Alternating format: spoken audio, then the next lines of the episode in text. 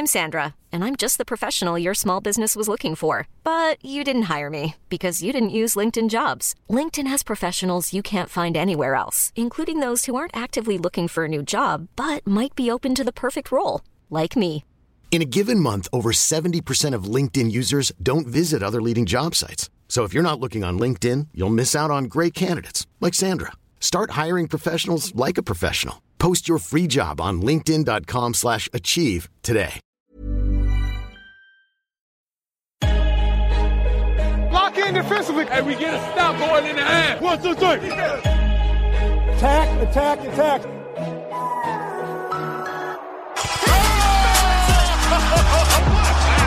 And a chase down block. He erased it. Three. Bingo!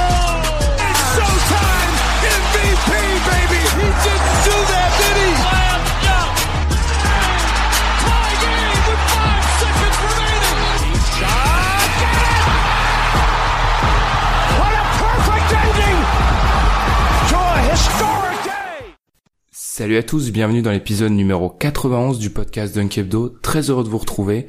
Pour m'accompagner aujourd'hui, deux hommes. Tout d'abord, Arthur. Ça va, Arthur? Salut, oui, ça va, ça va, merci. Malgré euh, les défaites récentes euh, avec l'absence de la Dipo, ça va quand même. Ouais, ça va. Et en parlant de défaites, il y a aussi Tom. Ça va, Tom? Désolé, hein, j'étais obligé. Ça va, ça va. Ouais, t'inquiète, ça va. Alors cette semaine, d'abord dans l'overtime, on va parler, on a trois sujets dans l'overtime, on va parler de Greg Popovich et la Marcus Aldridge, la relation, on a eu quelques révélations sur ça ces derniers jours, on va aussi revenir sur les Cavs, l'habituelle crise, euh, crise pardon, du de la franchise de LeBron en décembre janvier cette année hein, voilà on l'a encore et on va se demander est-ce que est-ce que c'est vraiment grave? Et enfin on va revenir sur le All-Star Game puisqu'on va bientôt connaître les cinq. Mais avant ça on va s'intéresser à l'été 2016 et à ses conséquences actuelles sur la NBA comme on la connaît la NBA de 2018 entre Kevin Durant et les contrats fous hein, ça a un été qui a redessiné la NBA et on va en parler juste après la pause Vous écoutez le podcast Dunk Hebdo. Retrouvez-nous sur toutes les plateformes d'écoute comme SoundCloud, iTunes ou Podcast Addict, ainsi que sur les réseaux sociaux comme Facebook ou Twitter.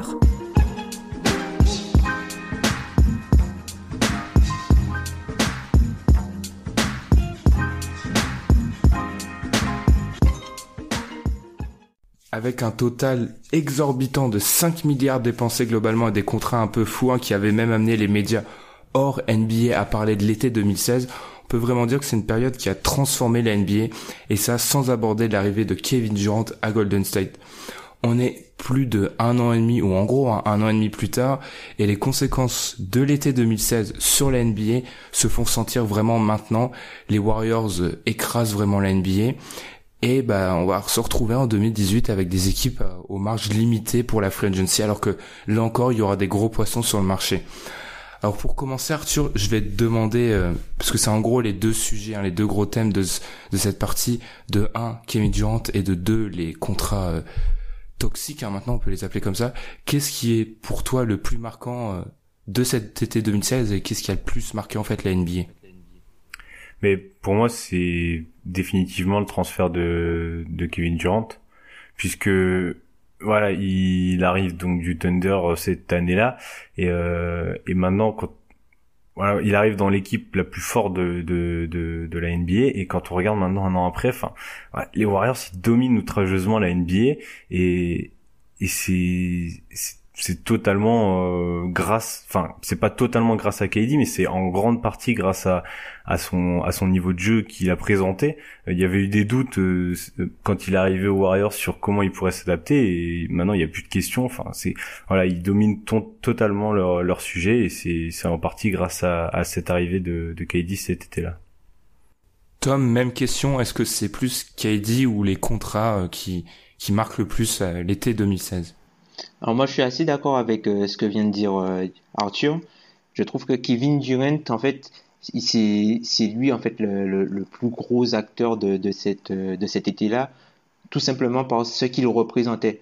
En gros, Kevin Durant, c'est le seul joueur sur lequel il n'y avait aucun doute sur, par exemple, la signature d'un contrat montant maximum, car c'était la seule superstar disponible sur le marché à ce moment-là.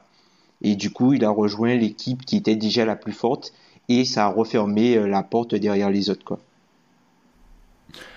Moi, je suis plutôt, enfin, c'est pas que je suis surpris, mais c'est pour moi, c'est du 50-50, même si c'est vrai que si on se base plutôt sur une analyse sur le haut haut de la NBA, c'est clair que c'est Kevin Durant qu'il faut choisir parce que on est le 15 janvier, les Warriors sont virtuellement champions, sauf catastrophe. Ils sont premiers de la NBA avec euh, des temps de jeu très contrôlés de la part de Steve Kerr. Enfin, c'est clair que Kevin Durant, depuis un an et demi de 1 est justifie. Et c'est vrai que comme tu l'as dit Arthur, malgré les doutes, bah il y a plus de doutes à l'heure actuelle. L'équipe roule. Euh, il n'y a pas de guerre d'ego parce que souvent c'est ce qu'on ce qu'on annonce quand des stars vont se rejoindre. Il n'y a pas de guerre d'ego. Non, clairement, Kevin Durant, un an et demi après, c'est clairement marquant. Et c'est vrai que ouais, je suis plutôt d'accord. En fait, même en y repensant, c'est vrai que c'est plus les, c'est vrai que les contrats et Tom, tu nous l'avais dit en off, mais Kevin Durant, c'est le seul joueur en fait qui surperforme son contrat vraiment dans cette classe-là de free agency. Mm. Ouais, largement en fait. Ah, surtout que il signe avec un contrat flexible, c'est-à-dire que, enfin, il y a, quelque chose qui disent, euh, il y, a, des, choses, euh, il y, a, une phrase qui est dite aux États-Unis sur euh, quand on arrive à la free agency pour les stars et on dit soit c'est yours not dollars or dollars not yours. Et du coup, Kevin Durant, lui, il a, il a pas obtenu un contrat de superstar en fait. Il a obtenu un contrat court avec une option un peu à la Libron, alors que toutes les, toutes les autres équipes et les autres joueurs qui ont été signés ont été signés sur des contrats de superstars où ils avaient les dollars et aussi les années. Et c'est ça qui pose problème aujourd'hui dans la ligue. Hum. De, pour rappel, Kevin Durant en 2016, c'est 2 ans, 54 millions. Et ce qui fait, et comme tu l'as dit Arthur, je vais te laisser enchaîner sur ça, mais ce qui fait qu'en fait, ils, arrivent à avoir des 4, des 20 meilleurs joueurs de la ligue avec des petits contrats et en plus, ils arrivent à attirer d'autres joueurs. Ouais, c'est enfin après c'est c'est c'est l'effet boule de neige. Ils ont des très gros joueurs, ils gagnent des titres, donc forcément il y a énormément de joueurs qui qui arrivent, enfin qui sont ok pour casser le contrat qu'ils avaient, arrivent en free agency, signer au minimum et euh, jouer dans l'équipe euh, qui remportera très certainement le, le titre de champion. Donc en fait, c'est tout bénéf pour eux au final ce contrat, même sur les le contrat de KD, je parle, même pour les petits contrats derrière, on a vu par exemple par David West qui s'est quasiment vendu en fait pour venir jouer au mhm. Warriors, c'est avoir sa bague. Donc il y a aussi ce, ce phénomène qui se crée quand tu, quand voilà quand vous êtes la meilleure équipe euh, de la ligue. Surtout que ah, il y a toujours eu ce phénomène, mais là le changement c'est qu'en réalité quand tu vas aux Warriors, t'es sûr à 95%. Avant, tu pouvais mm. faire ça, mais il y avait une marge d'erreur. Là, un vétéran, il sait que s'il va aux Warriors, sauf catastrophe, sa bague, il l'a. C'est voilà. C'est clair. Et en plus, enfin, il y a quelque chose qui ressort des Warriors qui ressortait pas dans des équipes comme Miami à l'époque. Euh, c'est enfin, c'est la sérénité en fait. On les sent toujours en confiance. Il n'y a jamais de soucis dans cette équipe. Les adaptations se font parfaitement. Euh, voilà, on a vu des mecs euh, comme Nick Young arriver, Javal McGee ces dernières années, Matt Barnes des mecs qui, qui arrivent à s'adapter au, jeu, même des, des McCo. Et, euh, et c'est vraiment impressionnant de voir une sérénité qui se dégage de, de, de cette franchise. En fait, c'est toute la franchise qui dégage une sérénité. Et tous ces joueurs qui viennent, qui voilà, sont pas forcément bons dans d'autres équipes, qui ont du mal, qui arrivent sur leur euh, sur leur retraite et qui ont un peu une seconde jeunesse aux Warriors parce qu'ils ont envie de jouer. Ils savent que derrière, il y aura quasiment, euh, comme tu l'as dit, très peu de chances qu'il qu n'ait pas le titre, quoi. Mm. Surtout que d'ailleurs, et pour en venir euh, rapidement en plus par rapport à d'autres équipes anciennement, c'est que là, tu as la sensation qu'il y a le partage de ballons, etc., ce qu'il n'y avait pas forcément euh, dans d'autres équipes. Là, un mec comme Nick Young, il a des ballons, etc. Et c'est pas comme par exemple le Big Free Miami où là-bas, c'était le Big Free quand même. C'était, euh, ils avaient les ballons, etc. Et les mecs à côté faisaient pas figuration, mais un rôle moins important. Mais on s'éloigne peut-être un peu de ce qu'on avait dit. Par rapport à Kevin Durant, par contre, c'est vrai que Kevin Durant, c'est peut-être l'élément marquant, mais c'est sans doute celui sur lequel il y a le moins à dire, parce que là, je pense qu'on a déjà limite fait le tour. Kevin Durant a changé la NBA. Et grâce à Harrison Barnes, Tom aime le dire aussi, c'est vrai que si Harrison Barnes, Tom, je te laisse finir l'anecdote, mais s'il prend l'extension, c'est pas la même. C'est vrai que, ouais, c'est vrai. S'il signe son extension, euh, j'oublie euh, combien, je crois c'était, euh, c'était 64 millions, je crois qu'il avait refusé ou quelque chose comme ça. Qu'il avait refusé. Non, je crois que c'est 48 millions ou un truc comme ça qu'il avait refusé euh, en, début de saison pour, euh, pour tester le marché en tant qu'agent libre restreint. Et du coup, il a eu raison, mais il a tué la ligue. c'est vrai qu'il, d'un point de vue, d'un point de vue, pour lui, financièrement, il a eu raison. Ben, il a gagné, hein. Ouais. Il, a, il a pris 94 millions, donc. euh, Parce que c'est vrai que si, jamais il prend l'extension, Kevin Durant ne signe pas, ou même si Kevin Durant, par exemple, ne signe pas, euh, ne euh, aux Warriors et que Harrison Barnes, justement, l'offre est matchée, il va pas à Dallas. Du coup, même cette année, ils peuvent pas avoir toute la flexibilité qu'ils ont eu avec Kevin Durant, puisque plutôt que d'avoir un petit cap-hold pour euh, le re-signer, ben là, ils auraient eu le contrat de 94 millions d'Harrison Barnes, quoi, les 25 millions annuels.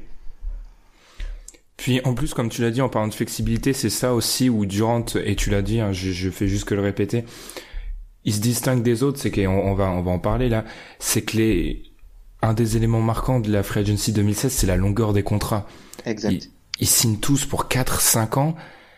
La OKD, ils signent pour 2, alors certes, c'est 2 à 54 millions, mais c'est toujours mieux que 4 à 64 de Mosgov, tu vois, pour être, euh, pour être un peu méchant. D'ailleurs, en parlant des Lakers, je, je me livre à moi-même ma transition, mais est-ce que les Lakers, c'est pas un peu le symbole de tout ce qui est allé mal dans cette Free Agency 2016 Parce que je rappelle, les Lakers ont signé Mosgov à 4 ans, 64 millions, et euh, Lou Holding également à 4 ans et 72 millions.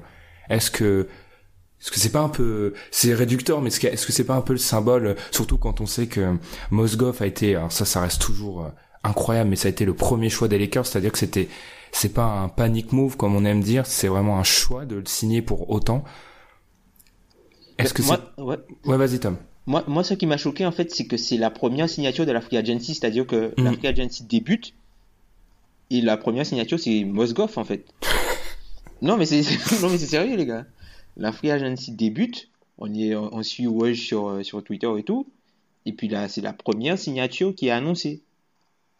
Tu te dis, what? Mais c'est là que tu te dis, ok, là, on est vraiment, quand tu vois Mosgov signer pour 64 millions, tu te dis que là, ce qui va suivre, on n'est pas encore prêt. Et effectivement, on n'était pas prêt. Et limite avec le recul, ça reste quand même un des pires. Mm, mm. Assez C'est c'est un des pires, mais au final, enfin, comme l'a dit Tom, il- avec ce qui s'est passé après, on l'a quasiment, enfin, on, on l'a oublié parce qu'il y a eu des contrats derrière qui, qui sont exorbitants. Enfin, au final, c'est comme bah, tu l'as dit, les Lakers. euh, moi, je pense qu'ils ont ils ont pris des risques en fait. C'était c'était un été où fallait prendre des risques et euh, ils l'ont fait. Malheureusement, pour certains, bah, c'est pas passé comme les Lakers. Pour d'autres, voilà, il a fallu mettre euh, l'argent sur la table. On pense par exemple à Hassan Whiteside, qui signe un contrat de 98 millions sur 4 ans. Euh, et en fait, je pense que c'est vraiment là où on, on se rend compte que, enfin, il y a quelque chose qui a changé parce que le mec, en fait, sur un an, il touche autant qu'un Kobe à son prime. Hmm. Et, euh, et derrière lui, il a une saison, il fait une grosse saison, mais c'est une saison révélation. Et pour moi, c'est vraiment des contrats comme ça, avec des gros chiffres qui ont fait, bah, forcément un peu oublier euh, peut-être les contrats du début de saison, mais c'est, vrai, enfin, voilà, c'est, c'était vraiment une autre dimension, quoi. des, gros- des en fait des gros contrats sur des mecs qui ont peu prouvé quoi. Exactement, ouais. Parce qu'il faut peut-être rappeler, c'est peut-être plus clair pour nos auditeurs, mais en cet été 2016, le, le salary cap est passé de 70 à 94 millions. C'est quand même assez violent. Et ce qui est très important de rappeler, c'est que ça a été voulu par l'association des joueurs, en fait. C'est eux qui, en fait, la ligue avait proposé un, une transition un peu plus, bah, tranquille en augmentant année après année et eux ont dit non. Ce qui fait d'ailleurs que j'ai lu un article d'ESPN là-dessus où en gros, enfin certains agents étaient un peu dégoûtés parce qu'on va revenir là-dessus, mais le fait qu'on ait donné tant de contrats comme ça, ça bloque les équipes sur le long terme. Et il y a des agents qui se sentent floués et dont les clients se sentent floués. Et en gros, je vais la faire en version originale, mais un agent qui expliquait à ESPN que they fucked everybody, they fucked the team and they fucked the players. Donc bon, je pense que c'est assez clair. Est-ce que Tom, toi aussi la sensation que c'est peut-être euh, l'association des joueurs dont on parle peu, mais qui a sa part de responsabilité là-dedans? Ben, justement, dans, dans, dans son podcast, Tim Bontemps, le podcast euh, qui s'appelle Posting Up du Washington Post, il, a- il, il avait invité euh, Brian Windorf, qui, euh, qui est très au fait de tout ce qui est enfin, mouvement dans la ligue. Il a, il a même écrit un article, un article 4 mai avec Zach Lowe sur justement les taxes dans la ligue, le salary cap, combien les, les, les équipes gagnent réellement. Et du coup, ils expliquaient que dans, dans le podcast, que la ligue c'était plus une victoire morale en fait. Le, le cap spike, comme il l'appelle, c'était plus une victoire morale pour les joueurs qui avaient déjà été floués lors de, qui se sentaient déjà floués lors de la dernière négociation euh, pour le, le CBA, où la, part du revenu du BRI a changé, où c'était euh, de mémoire, c'était 57, 57-43 et il s'est passé à 51-49 les joueurs. Donc il se sentait floué, il fallait une victoire, surtout que Michel Roberts venait d'arriver. Il faut, faut pas oublier qu'à cette période-là, on avait toujours, on n'avait aucune idée de ce qui allait se passer pour le nouveau CBA. Donc c'est un flou qui a bénéficié aux joueurs qui étaient libres à ce moment-là. Mais déjà, est-ce que Arthur, tu penses pas qu'il y a déjà eu Moi, est-ce que j'ai lu aussi à droite à gauche, c'est certains general managers qui passent, qui parlaient de ruer vers l'or. Est-ce que c'est pas un peu ça? C'est qu'en fait, tu as parlé de l'effet boule de neige pour les Warriors. Est-ce qu'il n'y a pas eu un peu ça? En fait, on voit une équipe, bah, Mosgov qui signe pour euh, tant, donc ça crée un, ça crée un, je sais pas, une grille des prix. Un levier. ça crée un ouais, voilà. Et les, les mecs craquent. Ouais, si, si. Ouais, si, si, totalement. C'est aussi un effet boule de neige. Enfin, quand on voit les prix de certains joueurs, bah, on n'a pas envie de mettre point, moins pour un autre joueur, par exemple. Moi, je pense que c'est des choses, enfin, c'est des choses qui ont forcément dû arriver. Après, c'est, c'est, c'est une loi de marché, en fait. Enfin, c'est un marché, c'est un marché comme les autres, les joueurs. Ça a bénéficié aux, aux agents libres cet été-là. Et euh, c'est aussi à cause de ça qu'on a vu des, des contrats exorbitants pour rien. Enfin, j'ai juste un exemple. Euh, les Pelicans qui signent cette année-là euh, Solo, Solo Hill pour 48 millions sur 4 ans, alors que le mec a fait une demi une demi saison avec les Pacers. Il signe sur 3 ans Langston Galloway à 21 millions et Eton Moore 4 ans à 34 millions. Donc ils ont payé 27,5 millions par an pour ces trois joueurs-là c'est juste totalement l'exemple de, de, de la montée, de la flambée des prix au fur et à mesure que le que, que la free agency avançait en fait. Et d'ailleurs, surtout que Solomon Hill, c'est vrai que j'ai mais à culpa, j'ai défendu cette signature, mais c'est vrai qu'il est signé et ça revient peut-être à ce que tu avais dit. On signe pour euh, des brides de, de saison, parce que Solomon Hill, il fait, il fait six mois en fait, concrètement. Mm il fait six bons mois, un buzzer contre les Hornets et c'est tout en fait. Et, surtout que son, option n'est pas levée, enfin l'équipe n'a pas levé son option en fait. Indiana n'a pas levé son option pour qu'il devienne free agent, agent libre pardon. Ouais, c'est ça qui est dingue. Et est-ce qu'avec Solomon Hill peut-être, enfin selon moi quand je regarde encore une fois quand je regarde la liste des contrats pour moi c'est un peu c'est un peu révélateur de ce qui passe tout le temps NBA, c'est-à-dire que les joueurs le 1% les 2% de meilleurs joueurs NBA quoi. Enfin peut-être deux j'exagère mais en gros le top 15 NBA eux, ils sont rarement avantagés parce qu'en fait, le fait qu'il y ait un salaire max, bah, ça les bloque. Parce que les Browns, si tu, ou un mec comme Curry, Durant, si tu t'enlèves les salaires max, ils font plus. Les joueurs de banc ou de fin de rotation, les joueurs de banc ou de fin de rotation, eux, bah, ils ont pas eu des contrats fous en fait. On regarde des mecs, euh, je sais pas, on va prendre un Zaza. Zaza, il a signé pour 3 millions, certes, aux Warriors. Un Néné, il a signé pour 3 millions. Mais en fait, c'est les joueurs moyens plus, les joueurs de, exactement, les titulaires ou les titulaires qui plus ou borderline All-Star. Alors eux, je pense à des mecs comme Evan Fournier, euh, des Dwight, parce que Dwight c'est là où il est, il est même plus borderline All-Star à cette période. C'est eux en fait qui font le bénéfice dans tout ça. Ouais. ouais. totalement. C'est euh, mais l'exemple que, que j'avais, c'était Biombo qui touche, qui fait 72 millions sur 4 ans, donc qui passe d'un salaire de 2 millions à 17 en fait. Alors que c'est un salaire de 17 millions avec l'ancien salaire cap, ouais, t'étais t'étais star d'une équipe quoi alors que Bismack Biombo avec tout le talent qu'il a euh, voilà ça reste un, un joueur moyen plus comme t'as dit c'est c'est des exemples types après moi je pense que il y a vraiment un contrat qui nous a fait comprendre euh, qu'on passait dans une autre dimension c'est celui de Mike Conley. Euh, où on apprend qu'il signe 152 millions sur 5 ans. 53 euh, combien? 153 153 pardon. 153 millions et en fait on se dit ok donc là maintenant les superstars elles vont être, elles vont être payées comme ça. Et pendant quelques temps il a été le joueur le plus le mieux payé de l'histoire de la NBA après il s'est fait euh, détrôner.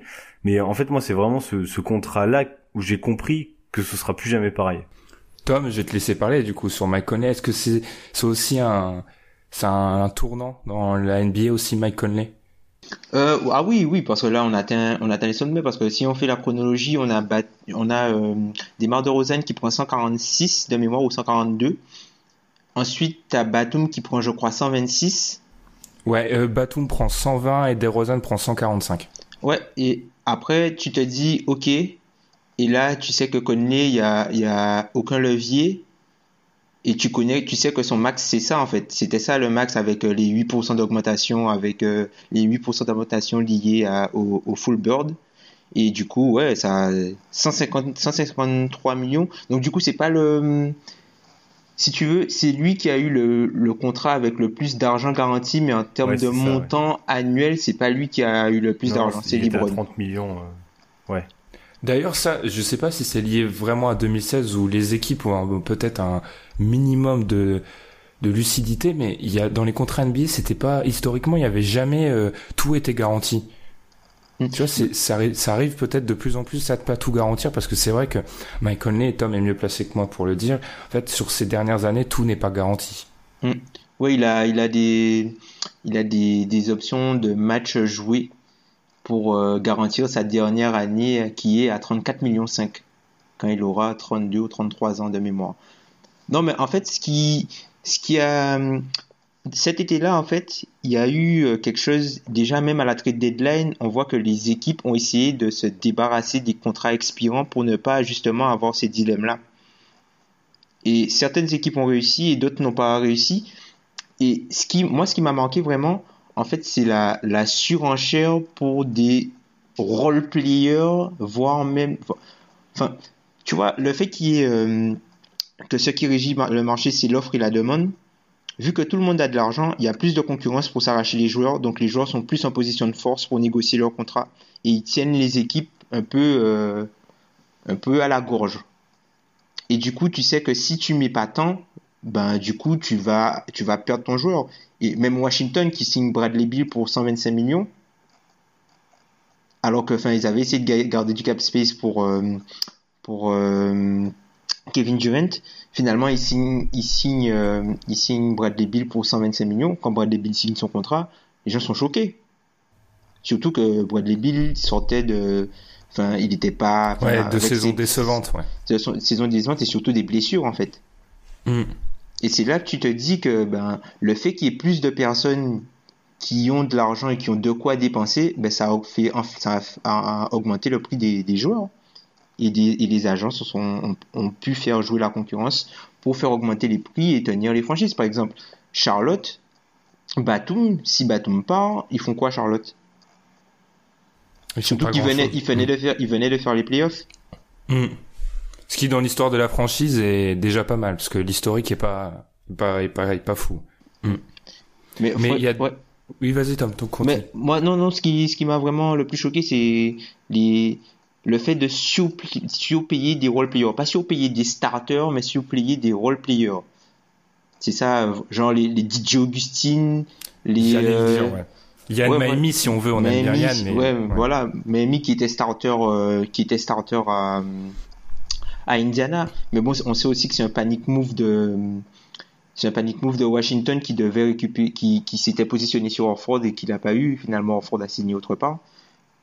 Puis voilà, c'est, vraiment ça, les, les, les, les Evan Turner, les, même toute la bande de Portland, là, les role players de, de Portland, les Myers Leonard, les Myers Leonard, tout ça, c'est des gars qui sont pas, ce sont pas des titulaires, ce sont des joueurs de rotation et qui se retrouvent avec des contrats de starter. Et c'est ça qui est le plus gênant en fait. C'est pas de surpayer des joueurs qui ont un rôle majeur, c'est-à-dire qui ont joué euh, un rôle majeur dans ton équipe, qui sont par, exemple parmi les deux trois meilleurs joueurs, comme c'est le cas pour DeRozan, Batum ou même Mike Conley, tu vois, ça fait partie des deux trois meilleurs joueurs de leur équipe. Mais c'est de surpayer des gars qui sont dans la deuxième partie de ton roster en fait. Mm. Et ce qui fait que, et là je me réfère à un article de SB Nation qui est, re- qui est intitulé Le retour du, contre- du mauvais contrat NBA. Et c'est vrai qu'en fait, enfin moi quand j'ai commencé à suivre NBA, il y avait plus ces contrats, le fameux contrat début des années 2000 à de 7 ans là. C'est-à-dire tu signes un mec 7 ans et tu te rends compte qu'au bout de 4 en fait, bah, enfin typiquement ils donnent des exemples comme des comme des Gilbert Arenas, etc. C'est-à-dire ou des, des grands poètes.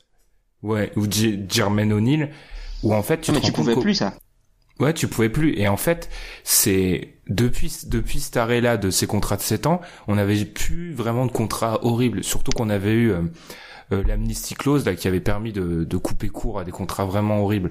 Là, Mm. c'est vrai que c'est, je trouve, je suis assez d'accord avec cet article, c'est le retour du mauvais contrat vraiment. euh, Enfin là, le nombre de mauvais contrats, je suis désolé quand on regarde un, ré- un récapitulatif de cet été-là.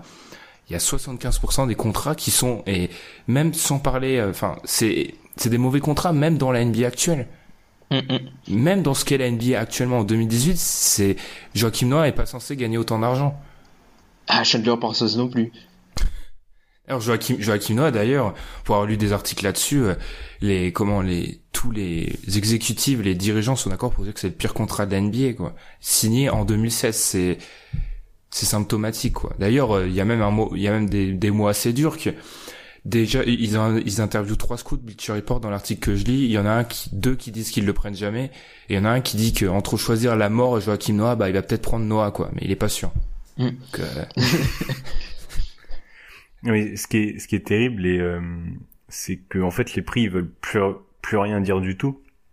Et aujourd'hui, euh, je pense que vraiment une équipe qui a signé un, qui, a- qui ont signé certains joueurs en 2016, en le signant avec le montant du contrat à côté, bah, elle savait que c'était un mauvais contrat. Mais avec l'offre et la demande du, du marché euh, qu'il y avait, elles étaient totalement obligées si elles voulaient acquérir ce joueur. en Ça, c'est une- triste. C'est une bonne question parce que ça je l'ai lu dans tous les articles. Tu penses que enfin il y a deux écoles, il y a ceux qui disent qu'en gros ils avaient conscience qu'ils faisaient une erreur mais en gros c'était l'euphorie du moment ou alors il y en a qui affirment qu'en gros ils pensaient vraiment que la NBA entrait dans une nouvelle ère et que signer euh, un mec comme Della Vedova à ce prix-là bah c'était pas choquant. Bah, juste. Ah, Oh, oh, vas-y, vas-y, vas-y. Ouais, vas-y. Non, vas-y. vas-y, vas-y. Moi, moi, je, moi, je pense que c'est quand t'es- quand tu signes un certain joueur, c'est déjà tu le veux. hein. Euh, S'il est agent libre, c'est que tu le veux. Mais si, enfin, avec les, les prix, les prix qu'on a vus, pour moi, c'était euh, même si c'est un bon joueur et même si c'est un joueur que tu voulais, il y a certains prix où voilà, c'était, euh, c'était, c'était un mauvais contrat malgré euh, un talent certain du joueur. Ouais Tom si tu voulais rajouter quelque chose. Oui, ben, il y a, y a quelque chose qu'on n'a pas évoqué justement dans, dans cette partie-là. C'était les projections. On, on s'était habitué en fait parce que les années Ah oui, ça, c'est précédentes, les années précédentes, notamment pour la, la- quand il y a eu la signature de Tristan Thompson par exemple, on s'est dit non, ne vous inquiétez pas, ça va encore augmenter l'an prochain, ça va encore augmenter l'an prochain. Et puis il y avait des projections parce que le, le salarié cap pour euh, l'année 2017-2018 qu'on est en train de vivre, il était projeté à 103 millions c'est-à-dire 109 millions, euh, c'est-à-dire 9 millions de plus que les 94 millions de, de, de 2016. Sauf que le salary cap actuel, il est passé à 99 millions en mettant la luxury tax à 100, ah, il est passé à 99 millions en mettant la luxury tax à 119 millions par là et la prone tax à 126 millions. Du coup, tu vois, c'est toute une marge de manœuvre. Si par exemple le salary cap il était à, il était à 103 millions, on aurait eu une luxury tax à 123 millions et une apron tax peut-être à, à, à 129 millions, 130 millions pour le roster. Donc tu te dis que ça va continuer à augmenter, tu as de la marge parce que ça a toujours augmenté, ça a toujours continué à augmenter et la ligue se porte bien. Parce qu'il faut pas oublier qu'on sortait des, playoffs vraiment réussis avec toute la dra- dramaturgie euh, qu'il y a eu avec euh, les différents 3-1 qui, se, qui sont remontés, le premier titre de Cleveland, la, la, la, la NBA, enfin on n'avait jamais autant parlé de NBA, tu as la signature de Kevin Durant, donc il y a eu des projections, et puis finalement on a eu les playoffs 2016, on a vu que les Warriors, ils ont joué 17 matchs pour remporter le titre, et Cleveland, Cleveland en a joué, ils en ont joué combien Cleveland? 16 Euh, Non, non, 17 aussi, non? Pour aller non, en finale 18. NBA. Non, non, ils en ont joué 18, tes caves. Non Hmm. Non, attends. Euh, bah, ils en lâchent ils en lâchent un aux Celtics. Ouais, bah 18. Donc du coup, les, les playoffs n'ont pas été passionnants parce que les, les deux équipes dominaient trop chacune dans leur conférence. Du coup, ça a baissé les projections, ça a baissé le- les revenus télé puisqu'il y a moins de matchs à diffuser et les prévisions été revues à la baisse. Et là, les, GM se sont rendus compte que finalement, ça va pas augmenter euh, comme ça devrait. Et là, c'est là où, tout, le sens en fait du, manque d'augmentation prend, prend son sens. Parce que quand tu signes un joueur au max avec une augmentation de 8% et que finalement le salary cap, il augmente que de 5% pour dire un exemple, ou de 3%, tu as 3 ou 5% qui partent de ta flexibilité, puisque le salaire, même s'il est à peu près le même, il pèse beaucoup plus lourd, vu que le salary cap n'augmente plus comme tu avais prévu. Mais là encore, il faut, il faut parier sur quoi? C'est c'est la naïveté des GM ou leur incompétence? Parce que clairement, et moi ça, pour une fois que je, pour une fois que mes prédictions sont bonnes, euh, je vais quand même les rappeler. Moi, ce qui m'avait choqué, c'est qu'en fait, on pariait sur ah oui, le cap va augmenter, mais le cap, on le, euh, enfin le salary cap, il est vraiment, euh, enfin le montant exact, il est connu, il est pas connu un an et demi à l'avance en fait. Et je trouve ça aberrant que des mecs professionnels aient parié des sommes astronomiques en se disant non mais vous inquiétez pas, euh, probablement que dans un an et demi ça devrait être bon. Enfin c'est quand même aberrant à ce niveau-là. C'est des mecs qui sont censés être des des dirigeants de franchise, euh, des d'équipes qui valent des milliards. C'est de l'incompétence ou c'est de la naïveté ou c'est juste euh, une bulle. Il y en a beaucoup qui parlent de bulle en 2016 en fait. C'est 2016 il s'est passé des trucs qui sont heureux, ouais, qui avec un peu de chance ne se repasseront jamais. Bah, c'est, ouais, c'est, je pense que c'est surtout le fait que, c'est le fait d'essayer de, d'essayer de profiter d'une opportunité. Parce qu'il y a des équipes, par exemple, quand tu, les joueurs qui avaient les contrats des, qui étaient basés sur les anciens salary cap, par exemple les McConnell et consorts, ils avaient de, de petits cap hold par rapport à, euh, par rapport au montant que l'équipe devait dépenser parce que tu dois, tu dois atteindre le salary floor à la base. Donc il fallait que tu dépenses. Donc du coup, le truc le plus judicieux aurait peut-être été de dépenser un peu comme ce que Philadelphie a fait cette année, c'est de surpayer un mec un an, un peu comme Orlando a fait avec Jeff Green, mais tu sais qu'après un an, voilà, c'est fini. Sauf que il y a peut-être eu l'effet levier, la concurrence, de voir que Intel signe pour autant d'années, il a tant d'argent, moi je suis meilleur que lui, donc euh, je veux plus que ça, et puis voilà. Mm. si peut-être, par exemple les Lakers ils signent Mosgov pour, euh, je sais pas moi, 20 millions sur un an, peut-être que le marché ne s'affole pas pareil. Mm. Il y a peut-être, oui, c'est vrai, un mouvement de panique, mais ce que tu as dit, c'est très vrai, parce que c'est un argument que beaucoup servent. Ah oui, mais il y a le salary floor. Pour ceux qui connaissent pas, en fait, salary cap, tu dois le remplir à 90%. Oui, mais tu peux faire parfaitement comme ça. Tu peux signer des mecs très chers un an, en fait. Pour moi, c'est une fausse excuse, le salary floor. Enfin, au bout d'un moment, il y a vraiment eu, euh, il y a vraiment une bulle qui s'est créée, je pense. Et maintenant qu'on est revenu sur le, passé, un, peu de projection vers l'avenir, on parle beaucoup de 2017, 2017, 2018, pardon, de la Free Agency 2018.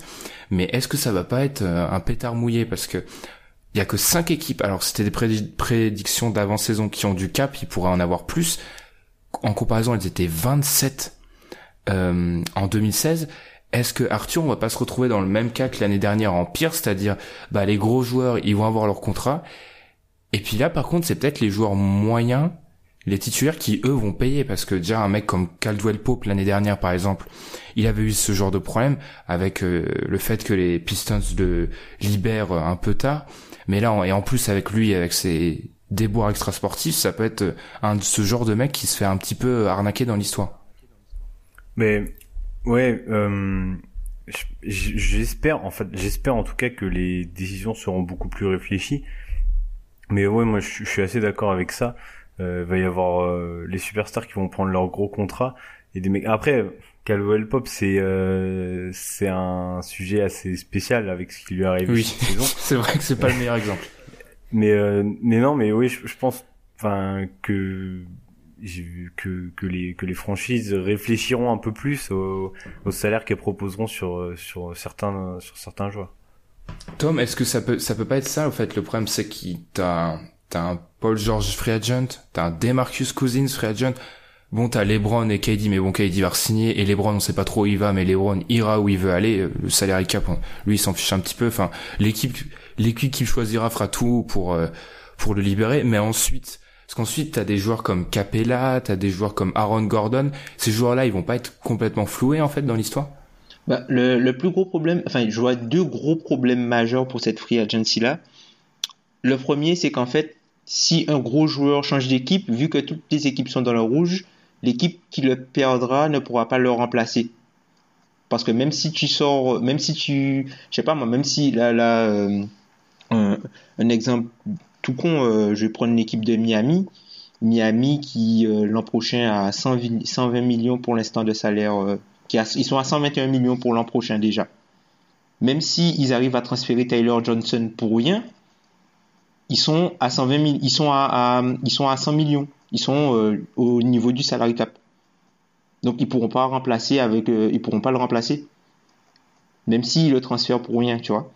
Donc du coup, si par exemple tu as LeBron qui va, euh, qui va dans le cap space d'une autre équipe, ben les Cavs ne pourront pas remplacer LeBron parce qu'ils n'auront pas d'argent pour le faire car ils sont déjà hautement placés dans la luxury tax. Et même s'ils enlèvent le salaire de LeBron, ils n'ont pas de cap. Ils n'ont pas de cap. Ils en avaient déjà pas en 2016, hein, faut Voilà. rappelle. hein, donc, euh, Voilà, donc ça c'est pour moi le plus gros problème, c'est qu'un joueur qui va changer d'équipe va prendre le cap pour tout l'autre marché, pour le, le reste du marché. Alors qu'en 2016, un joueur qui changeait d'équipe, ben, tout le monde avait du cap en fait. Donc ça posait pas problème. Sauf que là, euh, comme il n'y a pas grand monde qui en a, ben, va falloir chercher où, où il faudra se caser.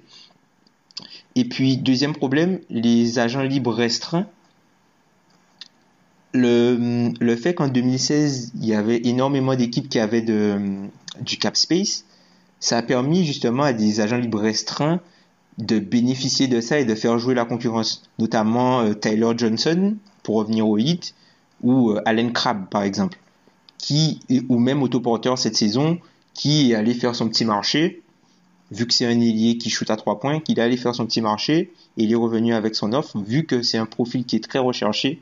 Du coup, les équipes avaient de l'argent, euh, les équipes qui avaient de l'argent ont misé dessus, et il a fallu matcher. Mais genre pour euh, les Rodney Hood, euh, les Julius Randle, ça va pas être évident. hein. Les Marcus Smart, tu vois, ça va pas être évident. Même s'il y a certaines équipes qui pourraient être candidates à ce type de profil-là, alors on dit souvent qu'il ne faut qu'une équipe, mais parfois il n'y a pas d'équipe il y, a on plus- l'a il y- il y a plus de joueurs que d'équipes en fait. voilà, il y a plus de joueurs que d'équipes, donc il y aura forcément des joueurs qui vont. Regarde, par exemple, euh, ça a marché pour Autoporteur. KCP, on lui a enlevé sa, on lui a enlevé son truc. hein. On lui a enlevé sa qualifying offer. hein. Et dans ce marché-là, est-ce que c'est pas, et là, cas pratique, est-ce que c'est pas, parce qu'il y a des équipes en, il faut pas croire que toute la ligue a pété un câble en 2016, hein. il y a des équipes qui sont, qui ont bien géré ça, enfin, Indiana, par exemple, n'a pas super bien géré parce qu'ils ont quand même donné de l'argent à, à leur forme, mais est-ce que ces équipes-là pourraient pas, parce qu'il y a des équipes qui vont avoir de la marge. Boston, tu parles. Euh, Boston. Non, à. Jefferson. Ah, d'accord. Euh, il y a des équipes qui ont qui auront un peu de cap. Est-ce que c'est pas ces équipes-là et Je vais te demander à toi, Arthur. Parce que Indiana n'aura pas une marge folle, mais ça fait partie de ces équipes qui potentiellement ont de la marge. Ça peut tirer son épingle du jeu parce que tu peux te retrouver à signer pour des contrats hyper abordables des mecs euh, qui sont censés prendre beaucoup plus. Ouais, ça peut bénéficier. Je pense à par exemple à un mec comme euh, Zach Lavine, tu vois. Euh, bon, il est restricted, mais euh, c'est totalement si voilà, s'il revient bien, s'il fait une bonne deuxième partie de saison, ça peut être totalement un mec sur euh, lequel ils pourront s'aligner. Alors, c'est encore euh, les erreurs du passé. Euh, par exemple, le contrat d'Al Jefferson à euh, 30 millions sur 3 ans. Celui-là, il est moche. Ouais, celui-là il est très moche. Non mais je, je, je, je le retiens celui-là, c'est y a pas de souci. mais euh, ouais, elles auront, elles auront plus de marge de manœuvre en tout cas pour signer des joueurs qui leur seront en tout cas bénéfiques, euh, qui leur seront euh, utiles à des prix plus abordables et en tout cas plus réalistes de- du marché. Parce que je pense à Indiana, par exemple, si Indiana arrive à, à trouver un ailier dans les free agents euh, 2018, Ouais. c'est tout bénef. Ouais, totalement. Mais euh, ils pourront jamais signer une superstar. Hum, oui, c'est peut-être ça. ça, ça on le sait. Mais en, en plus, la- les, les agents libres de 2018, il y a, je trouve que c'est, c'est, c'est une belle cuvée d'agents libres et il y a, ils pourront se servir euh, un, voilà, un, un bon ailier et ce sera un, un total renfort et ce sera pas un contrat, euh, un mauvais contrat comme t'en as parlé tout à l'heure où on a vu euh, en 2016. Donc je pense que oui, ça peut totalement bénéficier à des équipes qui ont un peu plus de marge de manœuvre. Hum. Parce que je sais pas, peut-être que Utah va sûrement le, le retenir, mais un mec comme Rodney Hood, bon alors c'est pas forcément Hood, un ailier, hein, c'est plus un 2 vu comment il joue en NBA, mais ça peut être Ouais. intéressant. C'est c'est totalement le genre de joueur qui va être très intéressant à suivre euh, l'été prochain parce que il va avoir une, une, une assez bonne cote. Euh, Utah pourra s'aligner, mais il y aura des équipes qui seront sur le coup et euh, en tout cas, euh, qui aura un, enfin René Hood aura un très bon apport euh, par rapport à un contrat qu'il pourra signer. Mm. Et Tom, justement, est-ce que, et je reprends les Lakers, est-ce que les Lakers sont pas aussi l'exemple d'une équipe qui peut aussi tirer son épingle du jeu en 2018 Ah ben ça certainement par rapport à déjà il y a il y a des wink wink deals avec euh, avec Paul George notamment. Paul George ça devient ça devient gênant à ce niveau-là. Après bon eux ils ont en tête de de faire venir euh, LeBron James. Donc euh, à voir bon. Je enfin pour l'instant c'est pas possible. Vu leur vu, leur l'état de leurs finances, à moins que l'un des deux prenne euh, enfin, prenne moins que le max, c'est pas possible. Mais bon, s'ils arrivent à faire des moves financiers pour euh, se libérer le cap, ils y arriveront. Après, il y a, autre chose qu'on, il y a quelque chose qu'on n'a pas mentionné, c'est que les équipes, parmi les équipes qui n'ont pas de cap, il y en a pas mal qui reconstruisent et du coup, elles vont pas essayer d'aller signer un gros agent libre et elles vont plutôt essayer de récupérer un contrat pourri contre des assets. Donc ça aussi, ça peut aussi obstruer le cap space et peut-être piéger euh, d'autres joueurs. Parce que d'après Keith Smith, les cinq équipes qui ont du cap space, c'est Hawks, Bulls, Mavericks, Pacers, Lakers. Et d'autres peuvent en créer.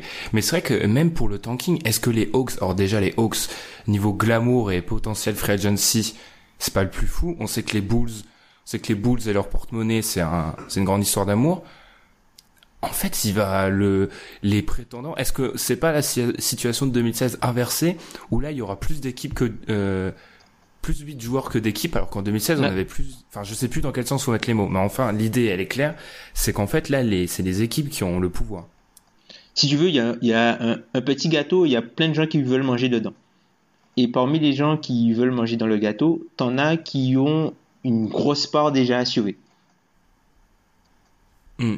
Les, les KD, les Boogie, les Paul George. Voilà. Et, et Libron. Et Libron, peu importe où il va. Et du coup, je pense que tu vois, ça, ça va en fait donner la valeur, ça va donner de la valeur au contrat long, je pense. C'est-à-dire que, tu vois, finalement, on interrogé pourquoi les Spurs ont, ont, ont prolongé euh, la Marcus Aldridge ben peut-être que eux ils voulaient pas être dans cette situation parce que si Aldridge part, il dit bon j'en ai marre des Spurs, je pars, ils peuvent pas le remplacer. Donc du coup ils l'ont prolongé et au pire ils, ils pourront le transférer pour, euh, pour un joueur, ils vont, ils vont utiliser le contrat vu que le contrat est long. Il y, a, il y aura la notion de cost control et ils pourront utiliser le contrat. Ou un mec comme Haïti qui, malgré le fait que ce soit un excellent joueur et ah, qui, est piégé. Et il est complètement piégé parce que si Cleveland ne le re-signe pas, euh, on se demande il peut atterrir où. Mais j'ai envie vraiment de conclure parce que tu parles, t'as parlé de la Marcus Aldridge, donc ça fait une transition parfaite pour la suite. si personne n'a un truc à rajouter, euh, euh ouais. j'ai juste une chose, juste une chose à rajouter en fait pour montrer euh, la différence. Par exemple, entre le, le contrat qu'a signé euh, Kyrie Irving, donc Kyrie Irving qui signe son contrat max euh, à l'été 2014, ouais, à l'été 2014 parce qu'il est prolongé avant et puis qui, qui commence euh, en 2015. Donc du coup, il, il, signe un max pour 94 millions sur 5 ans. Donc c'est-à-dire euh, avec 25%, quoi, ce qui est logique, 25% du salarié cap pour un salaire max d'un joueur qui a entre 1, 1 et, et, et 4 années d'expérience donc en sortie du contrat rookie, avec une player option. Et Andrew Wiggins, qui a signé son contrat à 46 millions sur 5 ans. Donc c'est le même max. 146. 146, pardon. Oh voilà. 146 millions sur 5 ans, sans player option. Donc c'est 146 millions incompressibles. Donc euh, qui débute à 25 millions 5 l'année, 3 ans après. Alors que Kyrie a signé et son contrat débutait à euh, 16,4 millions. 50 millions d'écart. 50 millions d'écart et 3 ans d'écart pour la signature. Hmm. On est vraiment entré dans un nouveau monde et il y en a qui l'ont pas forcément bien géré. Voire très mal même. Et sur ce, après plus de 40 minutes euh, là-dessus, on va, on va finir avec l'overtime parce qu'on a pas mal de choses à aborder et notamment la Marcus Aldridge dont Tom a un petit peu parlé déjà.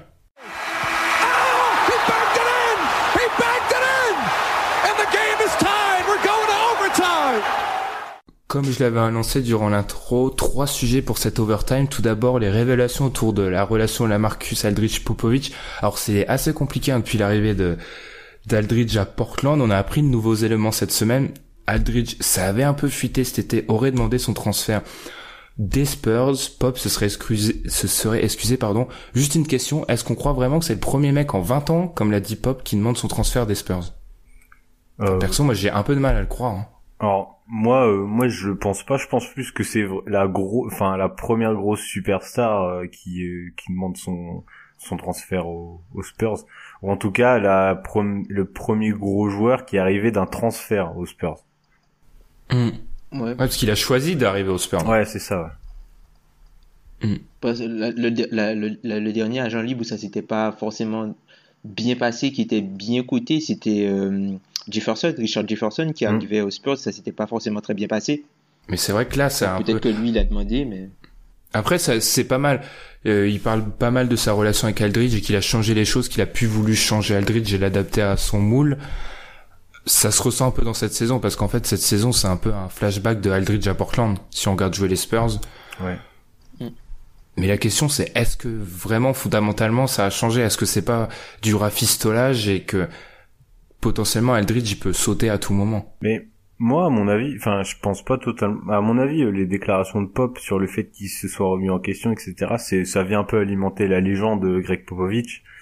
euh, comme quoi, même en fin de fin de carrière, il se, il se remet en question. Mais moi, je pense quand même que, enfin, euh, si la, enfin, si la Marcus Aldridge a voulu aller aux Spurs, c'est aussi que les Spurs voulaient la Marcus Aldridge et ça aurait peut-être paru comme euh, une, une défaite pour euh, les Spurs de pas avoir réussi avec euh, avec Aldridge. Donc, enfin, pour, moi, la réaction, elle est, elle, est totalement possible de la part de Pop et que ça a eu un impact sur la saison qu'il fait cette année. Ouais, totalement. on revoit un petit peu le le la Marcus Aldridge de Portland. Bon, aussi il faut dire que c'est parce que Kawhi était Kawhi absent. Est pas là, voilà. est pas là. Kawhi était absent. Bon, là il est revenu et enfin entre les deux, c'est pas tip top, c'est c'est pas fluide. C'est pas mm. c'est pas encore fluide entre les deux, mais tu sens que enfin la Marcus Aldridge était beaucoup plus à l'aise en début de saison où il avait beaucoup plus de ballons, il joue il joue beaucoup de post-up. Avec Joel Embiid, c'est le seul joueur de la ligue qui a plus de 8 post-up par match, ce qui est énorme. Et il tourne à peu près à quoi 0,9 points à peu près par possession. Donc c'est très bien pour ça. Enfin, mais tu sens que c'est un joueur qui est beaucoup plus à l'aise dans le système. Et puis Popovic, c'est un, un, coach qui a toujours eu l'habitude de coacher son personnel. C'est-à-dire que il est connu pour mettre dans les meilleures dispositions et permettre aux joueurs qu'il a sous, sous la main de faire uniquement ce qu'ils savent faire. Et euh, ben, avec la Marcus Aldridge, peut-être qu'il a essayé de, de, faire quelque chose d'autre. Il a essayé d'en de, d'en faire le joueur qu'il voulait qu'il soit. Sauf que la Marcus Aldridge, c'est pas ce type de joueur-là, quoi, du coup. Ouais, c'est plus de, ça demande de l'adaptation à pop, mais c'est vrai qu'on va voir avec le, le retour de Kawhi si ce qu'on a vu de bien, enfin, d'adaptation de Popovich à Aldridge, ça va continuer. C'est un peu le contraire de, c'est un peu le contraire de ce qui s'est passé à Memphis entre Fisdale et Gasol. Mm. Et c'est un peu tout, mais c'est vrai que ce qu'a dit Popovic, c'est qu'en fait, il a dit ça sur le ton ironique, mais et ça traduit un peu la vérité, parce que dans toute blague, il y a une part de vérité. Hein. Il a dit qu'en gros, euh, non, je t'échange pas, parce que en gros, la, le retour que j'aurai par rapport à ton talent, il sera pas suffisant. Et c'est un petit peu ça, en fait. C'est aussi la, c'est aussi la, réalité d'Aldridge à aux Spurs, c'est que s'il cherchait réellement à l'échanger et qu'il il voudrait absolument l'échanger, la valeur de retour serait pas suffisante. Ça explique peut-être pourquoi il reste. Dans beaucoup de cas, ça reste pour. Ça explique pourquoi le mec reste.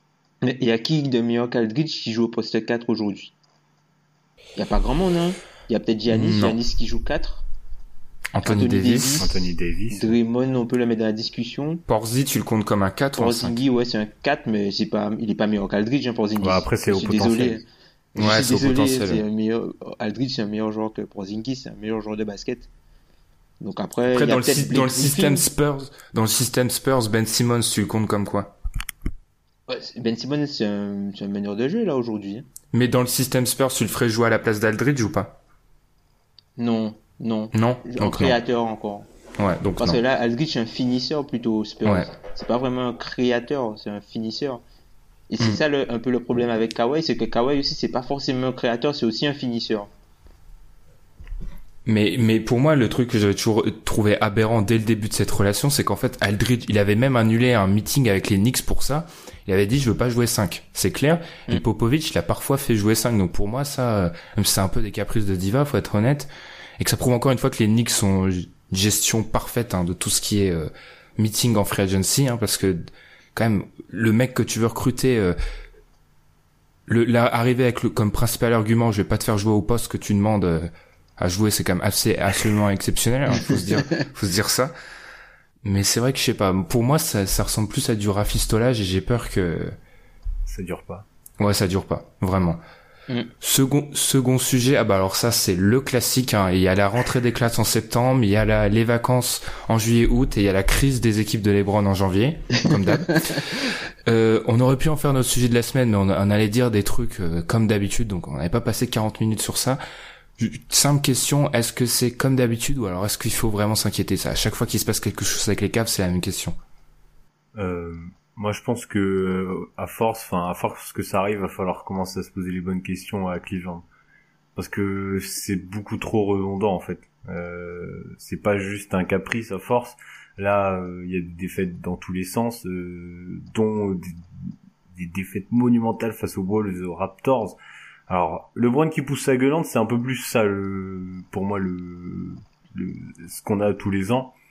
Mais euh, mais là on a vu les rumeurs de transfert de Tristan Thompson, voilà, un, un vestiaire qui commence même à critiquer LeBron. Enfin à mon avis. Alors ça c'est honteux ça. Ouais, ouais, alors ça, enfin c'est vraiment une des premières fois qu'on entend ça et c'est- bah c'est un vestiaire au bord de l'implosion pour une équipe qu'on qualifiait de de premier euh, contenders face aux Warriors quoi. Et pour moi c'est vraiment c'est c'est la c'est la gueulante de trop en fait. Hmm. Tom Euh, Enfin, euh, je sais pas, enfin, c'est la première fois qu'on voit euh, publiquement LeBron aussi véhément, enfin, qui, enfin, qui s'exprime, enfin, de la sorte, qui soit aussi virulent par rapport euh, au coaching staff. C'est même pas par rapport, au- c'est même pas avec ses coéquipiers hein, qui, euh, qu'il a l'argument. C'est vraiment par rapport au coaching staff. Donc, enfin, je dire que je suis inquiet sur, sur les- une échelle de 1 à 10, je dirais 3 en fait. Je suis pas si inquiet que ça en fait parce que tous les ans c'est la même chose.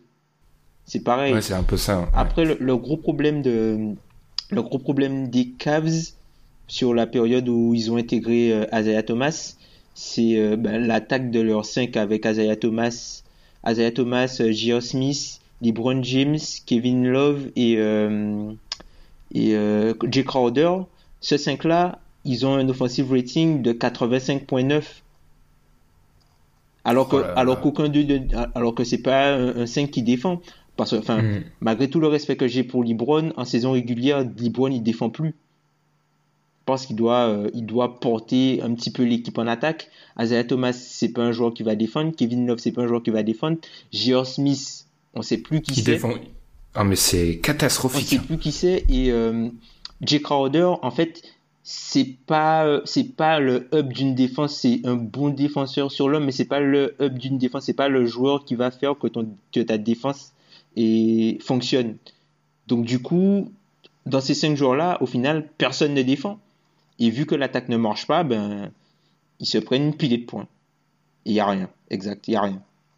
Et puis, euh, alors c'est clair que pour l'équipe, il faut pas s'inquiéter, mais il faut qu'on parle d'un joueur autre que J.R. Smith, c'est Tristan Thompson qui est perdu pour le basket actuellement. Mais c'est... Alors ah, bien sûr, on va sortir la bague, il s'est fait kardashianiser, ça c'est clair. Mais en dehors de ça, je veux dire... C'est un joueur, en plus c'est un joueur, il faut pas sous-estimer son importance parce que son, son importance est supérieure à son niveau parce que dans plein de séries de l'Est en fait, il va, et je pense par exemple à Boston où c'est des match-up où en fait Tristan Thompson il est hyper important. Et là, mais on parle même de transfert. Je veux dire, moi, pour moi, c'est un peu symptomatique que Tristan Thompson ça déraille, parce qu'il est important en playoff. Euh, bon, c'est un cadre de formation, mais c'est un des seuls vrais mecs que tu peux mettre pivot et où il a vraiment un vrai bagage de pivot. Sans la taille, bien sûr. Moi, je trouve ça hyper inquiétant, Tristan Thompson, sans parler des J.R. Smith. En fait, t'as l'impression qu'il y a des mecs historiques, entre guillemets, des caves sur les deux, trois dernières années, qui déjouent complètement, et c'est un peu inquiétant, ça. Mais moi, J.R. Smith, ce qui me choque, c'est que je le trouve éteint. il a pas le feu. euh, c'est pas le. J- Enfin. Tu vois, on a, on a toujours voulu que, enfin, J.R. Smith, voilà, euh, que ce soit euh, un joueur entre guillemets modèle, machin. Mais ça lui va pas en fait. C'est pas le même joueur, tu vois. Il, a, il avait un feu intérieur et tu sens que là, il joue, il est inanimé en fait, J.R. quand il joue. Hum, oui, c'est oui, ça qui est. C'est ouais, il y a et même l'équipe en elle-même, il y a pas. C'est les équipes de LeBron typiquement, c'est des équipes où tu vois, ils rigolent, ils font des checks, ils passent même trop de temps à faire des checks. Et là, t'as l'impression que après, c'est peut-être l'u- ça, on le dit pas, mais l'usure euh, Ouais. de. Mental, ouais, l'usure mentale. S'ils jouent 100 matchs depuis bientôt 4 ans maintenant.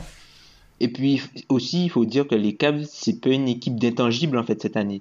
C'est pas une équipe dure, alors que les années auparavant, il y avait de la dureté dans cette équipe-là. C'est pas une équipe euh, dure, quoi. C'est pas. Je vais pas dire que c'est une équipe soft, mais il y a très peu de gars qui sont bons dans les intangibles.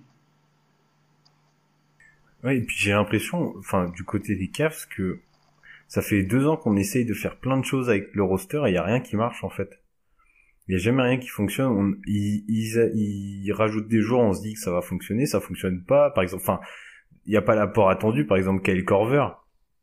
Euh, et, là, qu'on parle de plein de rumeurs euh, de Tristan Thompson, on sait que cet été, LeBron il est agent libre. Euh, on parle déjà voilà d'un possible départ, mais pour moi en fait ça va faire un tout qui va faire que que Cleveland peut facilement imploser euh, en fin d'année là. Hum. Ah bah tout autre résultat que alors euh, je pense que même eux ils sont au, cou- au courant qu'ils ils gagneront pas le titre mais vraiment s'ils venaient à à tomber avant les finales euh, ce qui est improbable hein, mais si jamais on se dirige vers un scénario comme ça là tout explose hein. Hum, hum. Ah oui, oui totalement. Même si ça reste encore de l'hypothétique parce que malgré cela c'est pour ça qu'on en a même pas parlé pendant 40 minutes c'est que ça reste LeBron James ça reste il y a Kevin Love etc ils savent comment aller en finale mais c'est vrai que c'est c'est inquiétant mais après moi je je vois que c'est inquiétant mais je me dis que c'est tous les ans pareil et que tous les ans le mec il va en finale donc euh. Ouais, mais l'an- dernier, c'était la même chose. hein. Ah oui, les Celtics sont un super score de quatrième carton. Oui, Toronto, euh, Toronto, voilà, ils jouent le meilleur basket de leur vie. Nana, nanana. Ils auront peut-être Ibaka, on sait pas. Là, là. Oh, Washington, c'est impressionnant ce qu'ils font. Et puis, oh, arrivant en playoff, ils arrivent en finale en, en, en 17 matchs. Est-ce que c'est pas est-ce que Parce mais par ouais Enfin, en 12 matchs, ils arrivent en finale, pardon. En 13 matchs, pardon. Est- Est-ce qu'ils sont pas aussi euh, ouais mais est-ce qu'ils sont pas les je pense particulièrement à Boston les adversaires sont pas un peu plus dangereux Mm. en théorie tu vois c'est peut-être ça après sur le papier euh, les Cavs sont meilleurs aussi sur le papier hein. Mm, mm. Non, mais après, Ah oui. en fait, le truc, c'est qu'ils étaient tellement au-dessus, c'est que même si, tu vois, euh, Boston s'est beaucoup amélioré, mais les Cavs étaient tellement au-dessus que même si l'écart se réduit, l'écart est là toujours, en fait. Et parce que c'est quand même un 4-1 où ils sont au bord d'en prendre 4-0 quoi donc euh, ouais je Après, euh, enfin pour moi, euh, c'est aussi en partie dû à LeBron et à mon avis, quand t'as LeBron en playoff dans ton équipe, ça te motive. euh, puissance, voilà, c'est c'est décuplé. Et là, le fait qu'il ait l'air d'avoir, après ça reste des des bruits de couloir, et on verra comment ça va évoluer dans les semaines à venir. Mais le fait qu'il ait l'air d'avoir une cassure entre LeBron et le vestiaire, ça peut être ça, ça peut ne pas du tout être bénéfique aux, aux Cavs. hein. mais ça j'espère que c'est juste des bruits de couloir hein. Parce que ouais, voilà. Après, euh, ça reste euh, des rumeurs, mais si c'est vrai, ça veut dire qu'il y a une cassure et, et LeBron sera pas du tout euh, en mesure de, de porter son équipe comme il l'a fait, euh, enfin comme il le fait à chaque playoff. Quoi. Mais C'est pour ça que moi j'ai peur que ça soit l'année de trop. Mais est-ce que cette année, en fait, le fait que, est-ce que cette année, la crise n'est pas un petit peu plus grave par rapport au fait que LeBron soit bien placé pour le trophée de MVP? Est-ce que ça Ah, joue pas à ça? Le fait qu'il veuille qu'il fasse ses stats, etc. Quoi. Non, même pas pour les stats, pour le bilan. Ouais. C'est surtout pour le bilan, en fait, parce que l'an dernier, il s'en foutait du bilan. Hmm. Il s'en foutait réellement. L'objectif, c'était la finale. Mais là, il est, il est, là, c'est, c'est limite le favori pour le trophée de MVP. Donc, du coup, son bilan va être important. Est-ce que là, justement, c'est pas, euh, c'est pas peut-être là la plus grosse différence avec euh, l'an dernier? Ouais, je suis d'accord. Ça couplé à, comme l'a dit Arthur avant, mais au fait qu'il peut partir à tout moment, enfin à tout moment, il peut partir à la fin de la saison, quoi. Ouais, à la fin de la saison. Et, Hmm. et surtout qu'en face, ben, Il y a Kevin, il y a, y a, y a pas Stephen Curry, il y a Kevin Durant, ça fonctionne. Il y a pas Kevin Durant, il y a Stephen Curry, ça fonctionne. Il y a les deux, ça fonctionne. S'il faut, voilà, s'il faut, il y en a d'autres. Donc, euh, ouais, Ouais, c'est pour ça. On enregistre avant le match, mais je lisais un article du Washington Post de Tim Bontemps que t'as cité qui expliquait qu'en fait, c'est l'énième fois que les Warriors et les Cavs se jouent ces dernières années, mais ils ont jamais été aussi éloignés en termes de niveau. Il y a jamais autant d'écart. Hum, hum. Côté, t'as une équipe qui pleine possession de ses moyens, qui, enfin, qui est impressionnante, et de l'autre, t'as sa patine, et même si ça peut se rencontrer en juin, euh, on se fait peu de, malheureusement peu de, je trouve plus mes mots, enfin, bref, on sera pas surpris du sur résultat. l'issue. Peu de soucis sur l'issue, merci Tom. Et enfin pour finir, parce que on est quand même, c'est quand même moi le présentateur, donc j'ai un petit peu la parole sur tout ce qui se dit. Hein. Le All-Star Game, forcément, on est obligé d'en parler. Euh, les cinq vont être Youhou révélés dans, dans quelques heures. Oui Tom, il y a encore des gens qui ont des yeux d'enfant, mais on connaît déjà pratiquement les les membres des deux cinq de départ. Simplement, je l'ai déjà dit sur Twitter, est-ce que c'est pas là une semi-victoire pour euh, les votes sur Twitter, etc. Parce que alors on voit bien sûr des excès, mais les cinq qui risquent de sortir des votes, parce qu'il y a 50-50, sont assez cohérents. Il y a rien de honteux dans les cinq qui sortent en fait. Bon, il y a rien, il y a rien de choquant en fait sur euh, les cinq majeurs en fait. Après, dans le reste des votes, il y a un petit peu de troll, mais bon, c'est pas gênant pour le reste. Faut pas s'offusquer pour ça en fait. L'important c'est les cinq majeurs. Tu vois, la présidentielle, l'important c'est les deux premiers, pas euh, pas euh, que un tel soit devant un tel, tu vois. Mais c'est- ça, si, si la NBA sortait juste les cinq, enfin, les trois du front court et du bas court premiers à chaque fois, on n'aurait pas ce problème-là. Mm. Parce qu'on on saurait pas, en fait. Ou alors, tu sors jamais, tu donnes juste les trois à la fin, euh, tu mets même pas de pointage et tu donnes juste les vainqueurs à la fin. Après, c'est sûr que ça rajoute de la dramaturgie, mais, enfin, Oui, je trouve vraiment qu'on on- pinaille, quoi. En plus, on voit que les ceux qui sont premiers au vote ont, ont tellement d'avance qu'ils seront pas rattrapés en fait. Enfin, on voit Antetokounmpo qui est second, qui a euh, 700 000 votes d'avance sur Joel Embiid qui est troisième.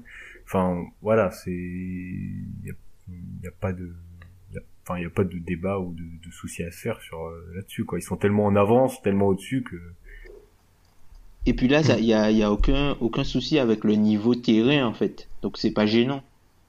ouais, voilà, c'est des S'il fallait, ouais, méritent. voilà, s'il fallait euh, genre faire un, un 5 sur le niveau terrain pour les deux conférences, t'avais à peu près le même. Ouais, le seul, le seul qui aurait changé, c'est peut-être, euh, tu peux, tu peux mettre deux, Peli- deux Pels. Tu peux mettre Boogie et Anthony Ouais, Davis. ouais, voilà. À la place de Draymond Green. C'est le seul truc où tu peux peut-être un petit peu dire qu'il y a peut-être une erreur, mais autrement. Ou euh, même, même mettre, ou même mettre Aldridge pour euh, un Spurs, tu vois. Ouais. Bah, moi, je faisais mes 5, ouais, parce que j'adore ça. Je faisais mes 12 pour le All-Star Game.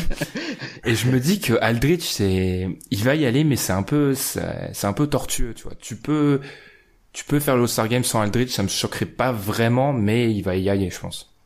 Hum, Bah oui, il faut un représentant des Spurs.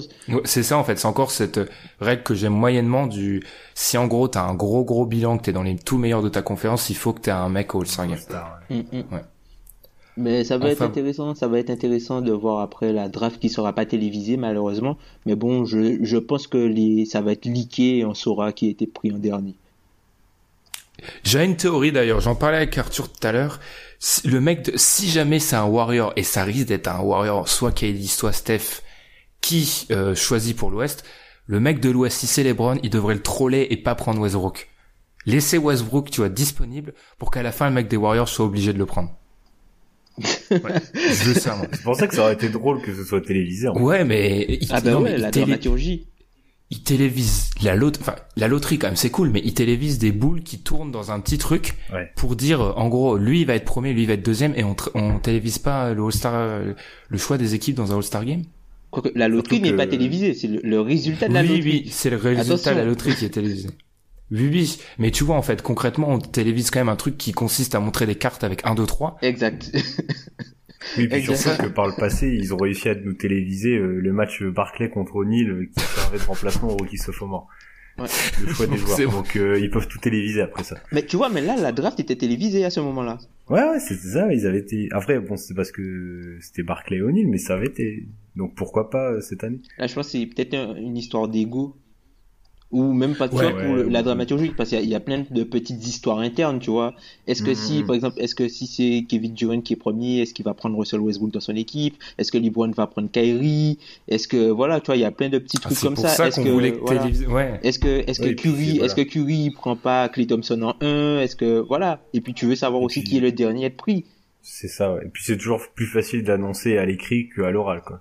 Mm. Mm, mm. Ah ouais, ah ouais non, ça aurait été, ouais, ça aurait été marrant. Même si tu vois, est-ce que LeBron, euh, genre est-ce que LeBron prend Kevin Love en premier et ses coéquipiers, parce que Kevin Love risque d'y être, ou alors est-ce qu'il prend un Giannis, etc. Ça, ça aurait été cool. ça. Malheureusement, on l'aura pas, non, parce que il faut continuer d'enterrer le All-Star Game plus bas qu'il n'est actuellement, bien sûr. ah, c'est, dramatique. Enfin bref, hein, moi, moi ça me frustre parce que franchement, ça aurait été, ça, ça aurait été l'événement du week-end, en plus du match, bien sûr. Ah, ça aurait été, ouais, ça aurait été beau, ça. Du coup, on va, on va, on va conclure comme ça hein, cet épisode numéro 91. hein. On vous rappelle que vous pouvez nous suivre sur Facebook, Twitter et, et surtout laissez-nous des petites étoiles sur iTunes. hein, ça nous aide vraiment à grandir. Euh, le, le All-Star Game arrive. Je vous, je vous avoue que je suis assez content. C'est vraiment. non, je troll. Je suis pas non plus complètement de- dans la désillusion totale. hein, mais j'avoue que moi, ça- moi, j'aime toujours. Et sur ce, hein, on va, vous, on va vous souhaiter une bonne semaine. Salut. Salut. Salut.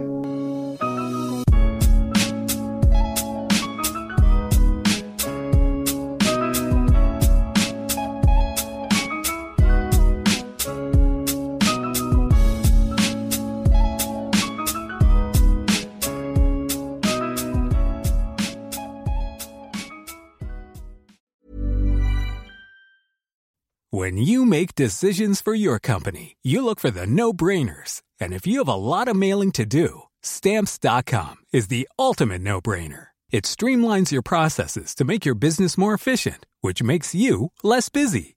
Mail checks, invoices, legal documents, and everything you need to keep your business running with stamps.com. Seamlessly connect with every major marketplace and shopping cart. Schedule package pickups and see your cheapest and fastest shipping options from different carriers with rates up to 89% off USPS and UPS rates. And with the stamps.com mobile app, you can take care of mailing and shipping wherever you are. Make the same no-brainer decision as over 1 million other businesses with stamps.com. Sign up with code program for a 4-week trial plus free postage and a free digital scale. No long-term commitments or contracts. That's stamps.com. Code program.